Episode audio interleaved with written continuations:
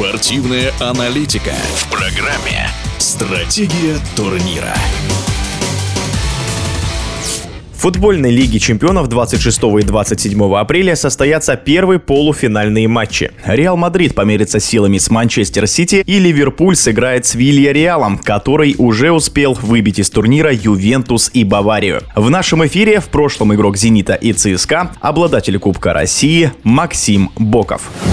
Мне кажется, вот как раз противостояние Реала и Ман-Сити, наверное, будет э, такое противостояние задумок, мне кажется. Ну, наверное, будем ждать, скажем так, не столько много голов, как это было в предыдущих матчах. Манчестер Сити за последние годы, наверное, самая стабильная команда при Гвардиоле, которая выходит постоянно. Четвертьфинал, полуфинал, в прошлом году финал качество игры Манчестер Сити. Я думаю, что игра как бы доставляет команде настолько удовольствия, да, что они уделяют больше внимания атаке, чем обороне. И поэтому у своих ворот возникают опасные моменты. Поэтому, ну, наверное, так и должны играть в Лиге Чемпионов. Но, опять же, надо уделять больше внимания и обороне. Что касается игры самой с Челси, Реал мне понравилось обе игры. Опять же, не умаляя достоинств Челси. Челси очень хорошо выглядел во второй игре. И надо отметить, конечно, победы на чужом поле, ну, не хватило.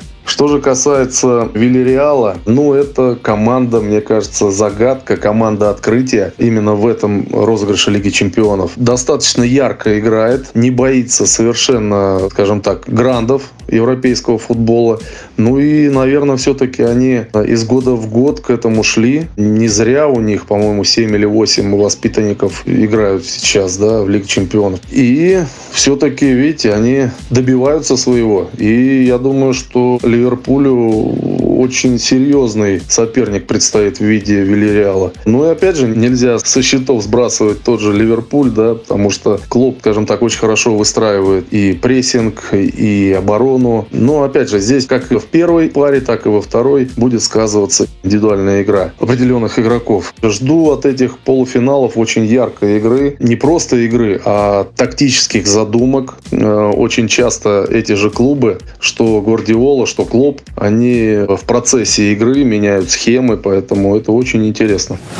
В эфире спортивного радиодвижения был в прошлом игрок «Зенита» и ЦСКА, обладатель Кубка России Максим Боков. Стратегия турнира.